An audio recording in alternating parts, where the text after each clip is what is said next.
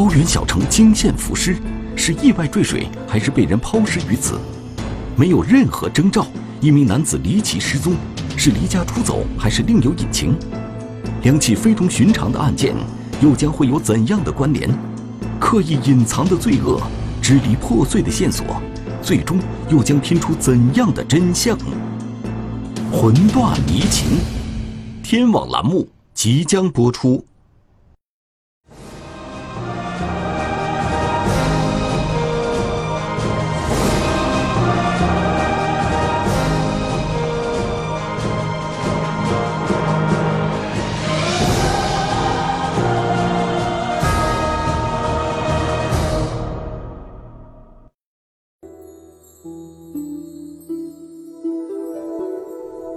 高某全是四川省甘孜藏族自治州德格县八一桥电站的一名工作人员。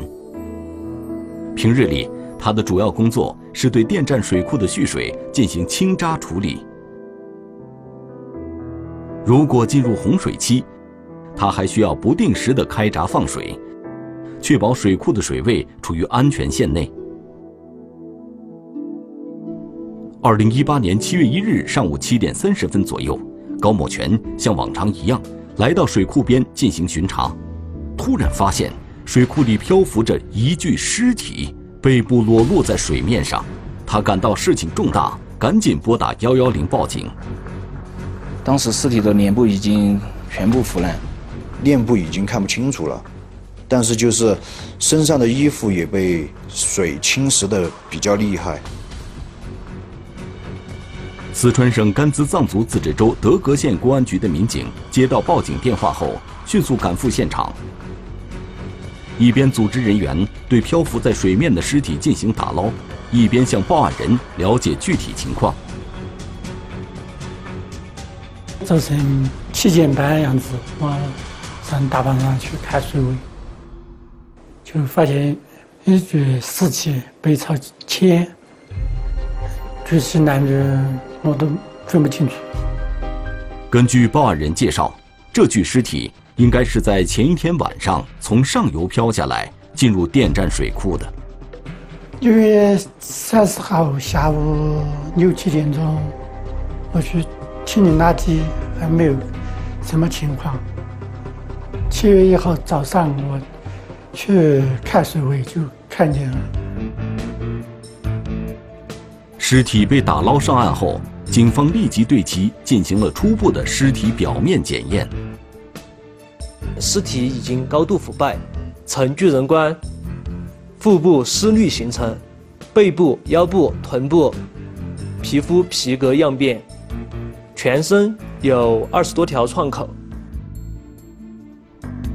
经法医勘验，死者是名男性，年龄在四十岁左右，身上的创口。大多集中在死者的后脑和颈部，全部为锐器伤。创口的深度达到了基层，也比较深。嗯，我们初步推断是锐器造成的。很明显，这是一起杀人案件。依据尸体表面的特征来看，死者在水里浸泡的时间应该很长。经过初步尸检，警方推断死者的死亡时间应该是在二十多天前。死者的左大腿有明显的疤痕，脚腕上还系着一条绳索编织的脚环。鉴于案情重大，德格警方立即成立专案组，案件侦破工作全面展开。我们怀疑抛尸地的话，很有可能就是在城区，因为我们那个县城有一条社区河，它流的话要是朝下游流，下游的话呢就有一个八一桥水电站。现场八一桥电站水库距离上游德格县城大约有十多公里的距离，围绕水库周围，民警迅速展开走访，希望从中能有所发现。但是由于该水库位于县城城郊，地处偏僻，住在周围的居民很少，走访工作收效甚微。当时周围居民根本没有发现有什么异常的那种动静啊，或者声响能听到。然后调查出来的结果都是没有人看见。法医对尸体进行解剖后，尸检结果表明，这名被害人是在入水以前就已经死亡。鼻腔、口腔、呃呼吸道系统没有明显的异物，所以我们推理他是在入水前死亡的。死亡的原因是外伤致左椎动脉破裂、大出血死亡的。那么也就意味着被害人是被杀害以后又被抛尸于河里的。现场除了死者所穿的衣物、腿部的疤痕以及脚上系的脚环以外，再无任何可以证明其身份的相关物品。接下来，警方的侦破工作该如何展开？从哪里入手？查找犯罪嫌疑人的线索呢？结合报案人提供的线索，警方分析抛尸地点应该是在水库的上游。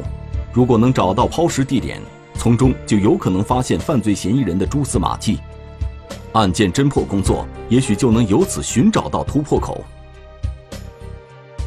专案组决定扩大走访范围，以水库为起点，向上游方向扩展至十多公里以外的县城。对这段区域进行细致的走访调查，过程中涉及了工地、民居、修理厂、商铺等这些，基本上是挨家挨户去调查。同时，民警对近期的人口失踪案件进行梳理查找尸源，结果发现，就在六月六日下午五点半左右。有一位邓先生曾报案称，他的弟弟邓某已经失联了二十四个小时，时间竟然如此凑巧。那么，失踪的邓某会不会就是这名死者呢？经过我们的法医初步判定，死亡时间是比较久的，和失踪的邓某就有比较吻合。当时我们就马马上联系了邓某的哥哥，叫他来辨认尸体。毫无征兆，一名男子突然音讯全无。种种蹊跷背后，到底又是怎样的事实？最后一个联系电话背后又隐藏着什么样的秘密？警方费尽周折排除多种可能，案情扑朔迷离，如何寻觅踪迹？魂断迷情，天网栏目正在播出。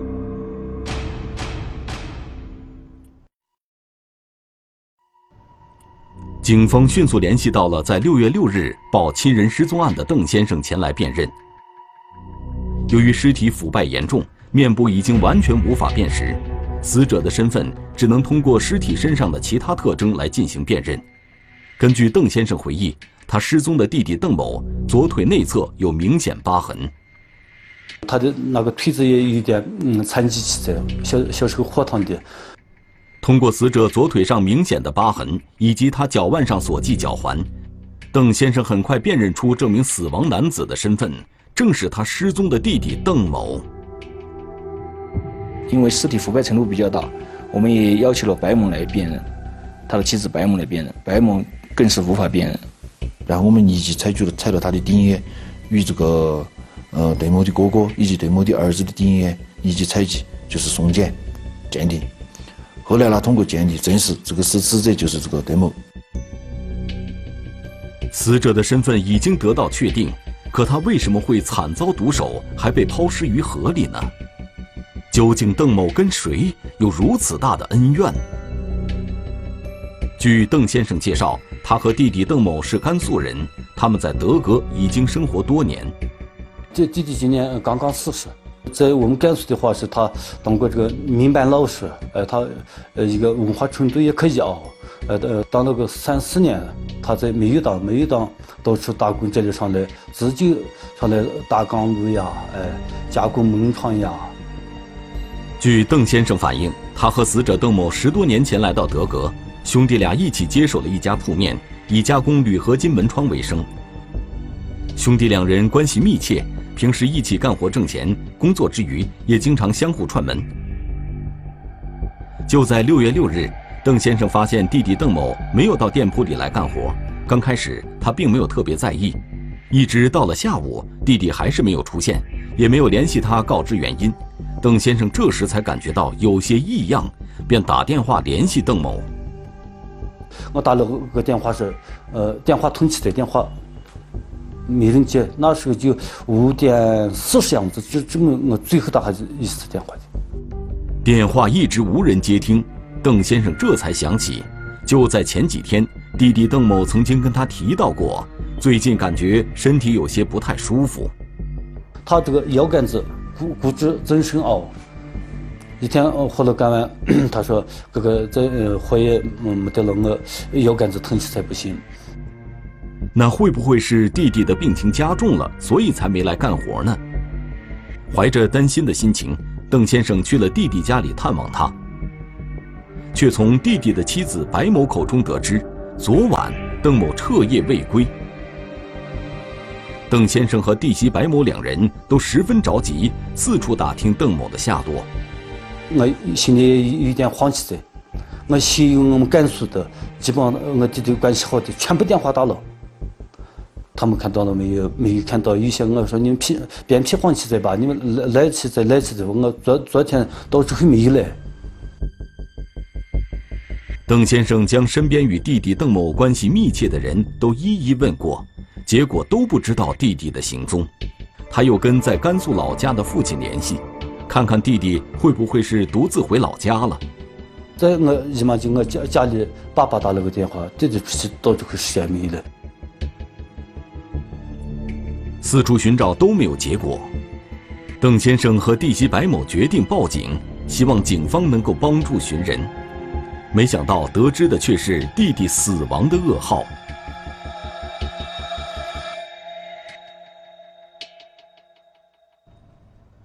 警方向被害人家属详细询问了邓某失踪前的活动情况，希望能从中找出有价值的线索。根据邓某的妻子白某介绍。邓某是在六月五日下午五点半左右离开的家。当时他就给我们介绍说的是下午十七时三十分左右，呃，邓某接了一个电话，然后就出去了。出去了以后就再也没有回来过。据白某回忆，邓某离开时也没有跟他特别交代是要去哪儿。按照平常规律，白某以为丈夫是去处理生意上的事情，也就没有多问。谁知这一去竟然就是天人永隔。警方还了解到，邓某是一名忠厚老实、性格稳重的手艺人，之前从来没有出现过突然失踪的情况，更没有离家出走的先例。据邓某的哥哥反映，嗯，邓某以前从来没有那种，呃，电话关机或者到哪个地方去，呃，晚上不回来那个情况。就算有晚上不回来的话，都会给邓某或者他的妻子白某打电话。邓先生还介绍说，平时弟弟邓某对妻子白某和两个孩子都十分疼爱，应该不会做出抛妻离子、独自离家的事情。他我说的，他的老婆和孩子好，只是他两个呃小孩心疼的很，真的。呃，据两个孩子反映的话，也没有听没有听说他和他和他老老婆白某有什么呃经常打架那些情况的。夫妻关系的话，还是算是比较平稳的。从尸检的情况来看，多处伤口都深可见骨，显然凶手一心想要置被害人于死地。邓某究竟和谁结下了如此深仇大恨呢？可是，根据邓先生的回忆，弟弟邓某待人耿直，不喜欢斤斤计较，这些年也没有与他人结过怨，更没有什么仇人。呃，这大概将近十三年，呃，十四年了。信他呃接触过的人。到现在那个时候啊，你你弟弟，嗯，都说你弟弟人好。他们在德格县的话，因为他是外地人，他是比较老实的。从这个社会背景来看，他从来没有任何，包括他在生意上也没有得罪过任何人，也是没有跟着任何人有仇。他们兄弟两人都是这样的，都是老老实实、本本分分的人。所以说，在外结仇的可能性是没得的。考虑到邓家兄弟二人在德格做生意多年。也可能会与别人在经济上发生纠纷。凶手的犯罪动机会不会和钱财有关呢？民警随即对和邓某有经济往来关系的人员展开调查。他那个，呃，工作经济来源毕竟不是很大，而且他那个钱基本上是寄回老家给父母亲一部分，正面一部分话，主要就是生活开支，还有那个他们那个经营加工店的，其他那个要支出些经济收入。具体大量现金是不可能的。就在民警对邓某的资产进行摸底时，发现邓某的银行账户在他失踪后的第二天有过取款记录。发现邓某失踪的第二天早上八点钟左右，也就有有人在他的卡上取了两千五百多块钱。如果他离家出走的话，他也有可能到，呃，德格县了取钱之后离开。我们当时就立即到银行去调监控记录。可是，根据视频监控显示，当天上午取款的人并不是邓某本人，而是一名戴口罩的女性。画面中，这名女性戴着一顶白色的帽子和黑色口罩，在自动取款机前先后两次把银行卡交给旁边的人，由别人帮他将钱取出。当时我们就，呃，觉得这个女的有点可疑，她为什么会有邓某的卡？民警对这名女性迅速展开调查。通过反复查看银行监控视频，发现了这名女性刚进入银行时没有戴口罩的影像，能够清晰地看到她的脸部。发现了那名女的，呃，就是，呃，邓某的老婆白某。丈夫离奇失踪的第二天，妻子白某一大早就去银行取钱，确实让警方感到有些可疑。民警迅速找到白某核实此事，并询问了他取钱的用途。他说他取的钱是拿来交了房租。对于为什么不自己取钱而让别人代取的质疑，白某对警方的回答是：因为他不会使用银行的自动取款机。他就说他不会取钱，然后就找了其他当时在那儿取钱的人，帮他代取的钱，取了以后交给他了的。据白某讲，多年来他都没有工作，一直在家照顾孩子，以前都是丈夫邓某在处理这些对外的事情。他从来没有使用过银行的自动取款机，所以才请别人帮忙取钱。警方通过监控视频还发现，就在白某取钱期间，有一名男子在银行门口一直在等候他。白某身边始终就有有一个男人在陪着他，而且两人还有交谈。这名男子究竟是谁？他与白某又是什么关系？他在这个时间点与白某一起出现在了银行，立刻引起了警方的注意。据白某介绍，陪他一起去银行取钱的这名男子是他的一名亲属，说是他的表哥。为了不放过任何一种可能性，民警又找到邓某的哥哥邓先生，当面求证这名男子的身份。问了邓某的哥哥，邓某的哥哥说是，呃，在邓某和白某的家里面见过他。发现这段监控的时候，警方还不知道邓某已经遇害，取钱的人又是邓某的妻子，取钱的理由也都在情理之中，这条线索就被放在了一边。警方此时最为关切的还是查找失踪人员邓某的下落。邓某也无消息。呃，无音讯，也没发现这个邓某的尸体，这样案件就带来一定的难度。邓某此时此刻身在何处，究竟是死是活，大家都不得而知。活不见人，死不见尸，没有案发现场，人不见了踪影，这无疑给警方的寻人工作带来很大的难度。谁也没想到，邓某的尸体会出现在偏僻的水库。而且是被人杀害以后再被抛尸的，那么谁是凶手？第一现场又会在哪里？两起案件关联，多条线索汇集，侦查员抽丝剥茧，真相何时浮出水面？刻意隐藏的背后，究竟有着何种玄机？拨开重重迷雾，究竟谁是幕后凶手？魂断迷情，天网栏目正在播出。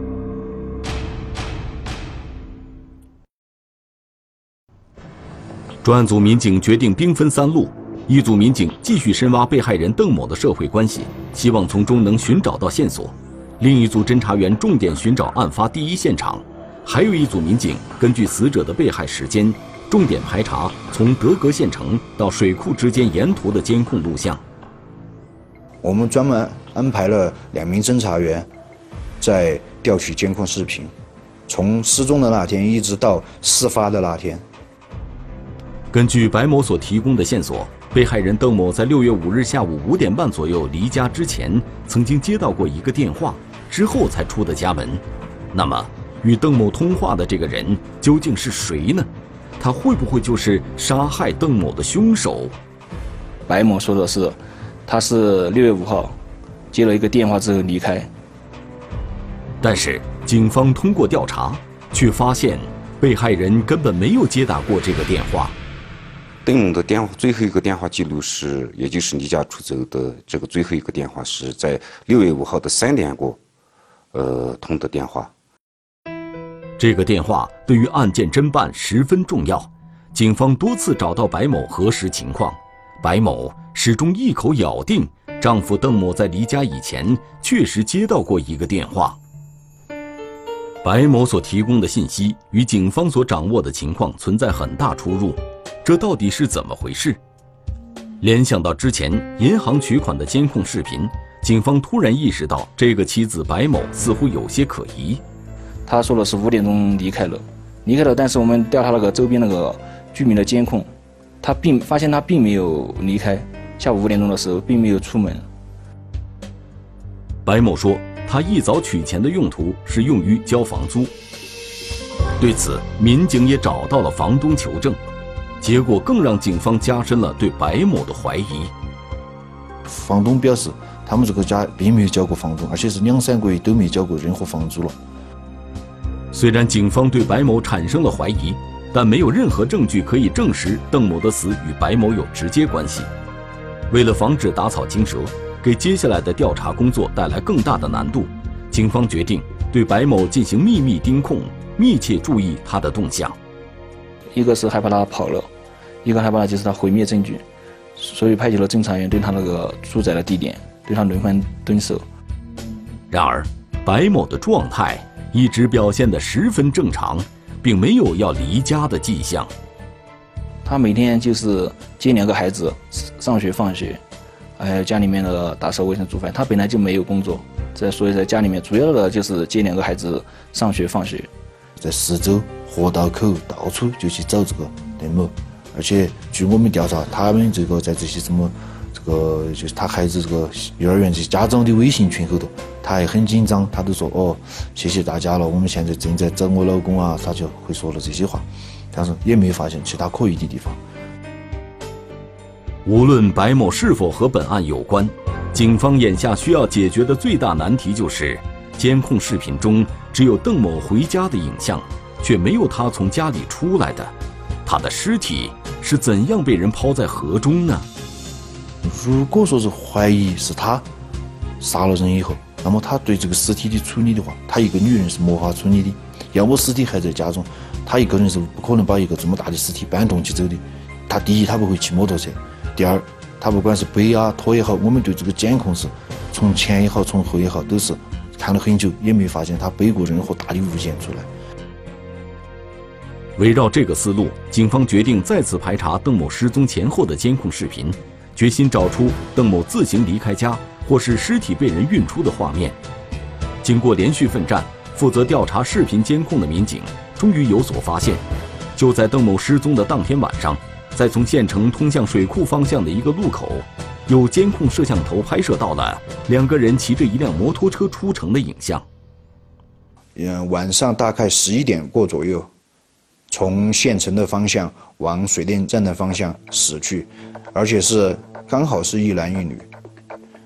然后，摩托车的后架绑了一个很大的塑料桶。出城的时候到返回的时候，他们摩托车上上面载的东西就没了。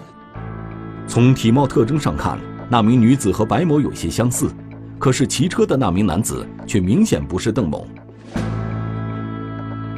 通过这一来一回两段监控，警方几乎可以确定，监控里的这对男女就是去完成抛尸的行为。如果那个女人真的就是白某，那就意味着被害人邓某极有可能就是在自己家里遇害的。因为当时我们通过法医来看的话，他全身这个从颈部以及到这个背部啊，都是被刺了二十多刀。当时的话，怀疑就是在家后头可能有大量的血迹。但是我们这个对这个现现勘的话，初勘的时候，发现他们打扫的非常干净，没发现任何血迹。之后，刑侦技术人员在专业设备的辅助下，经过反复细致勘查，终于有了新的发现。最后，在他的这个床脚的角角上、地板的这个呃死角上以及这个窗帘上，发现了几个零星的遗留下来的还没有清理完的零星的血迹。我们对疑似血迹进行提取，以后送检。究竟在白某租住房里发现的疑似血迹是不是邓某的血迹？警方需要进一步比对后才能确定。但此时，白某的作案嫌疑已经非常大了。警方决定对其展开讯问。邓某到底有没有打过电话？他最后见邓某的时候，邓某是否是打着电话出去的？这一点上，白某就已经就回答不出来了。然后我们继续再问他，为什么要取钱？那个钱你也没有交房租。办案民警又向其出示了一系列的证据，白某的心理防线终于被突破。他供述称，自己因夫妻感情不和，一时冲动杀害了邓某。通过这个血迹的 DNA 检验比对，嗯，微量血迹同这个邓某死者邓某的血型相符。然而，警方对白某的供述持有怀疑。警方分析，邓某是一名身体强壮的成年男性，仅凭白某一人的力量，应该是很难得手的。通过我们这个法医鉴定。发现这个死者的颈部以及这个颈后部、背部，总共有二十多刀。这个的话，一个女性的话，她而且刀刀都是致命的。然后这个邓某毕竟也是个男性，她这个女性的话，不可能这个能够连续刺这么多刀。不仅如此，民警还在白某的供述中发现了几处可疑细节。杀害邓某的那几刀，和我们做尸表检查的那几刀位置。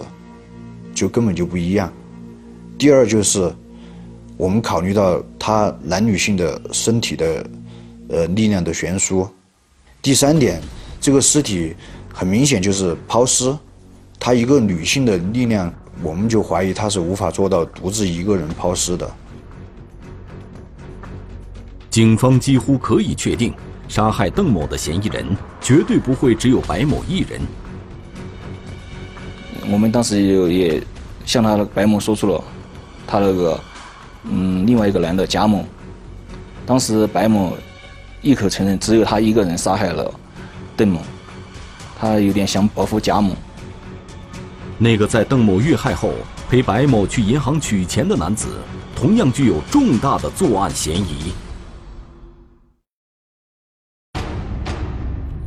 天不藏恶，血案背后真相大白。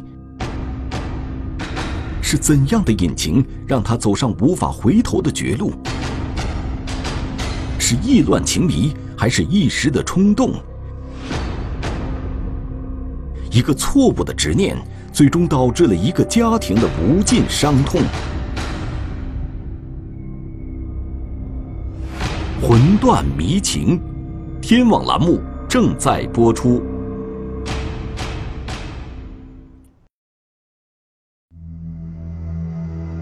就在办案民警对白某进行反复讯问的同时，陪伴白某去银行取钱的那名男子的真实身份也被警方调查清楚了。他们两个并不是他们所说的什么亲戚关系。这名被白某谎称是亲属的男子名叫贾某，现年三十一岁，是四川省德格县白亚乡人。他比白某的年龄要小十岁，两人并没有血缘关系。通过我们调查的话，并不是他表我。在警方提供的各种有力证据面前，迫于压力，白某最终供述了自己与贾某合谋杀害自己丈夫邓某的犯罪事实。是下午杀害了，当时下午的时候人太多了，不可能把尸体搬到外面。嗯，贾某就给白某打电话，叫他在外面买塑料口袋、买塑料桶，回来装尸体。白某就按照这个贾某的指示，就跑进去买了一个大的水桶，然后买了几个编织袋回来以后，他们俩就把尸体装在这个水桶里面。白某还向警方交代了嫌疑人贾某的藏身之处。犯罪嫌疑人贾某呢，当时他居住的地方是没有信号的，所以说整个事情他一点都不知情，他还是依然可能像往常一样就在家中正常的生活。七月一日下午四点左右，犯罪嫌疑人贾某被德格警方缉拿归案。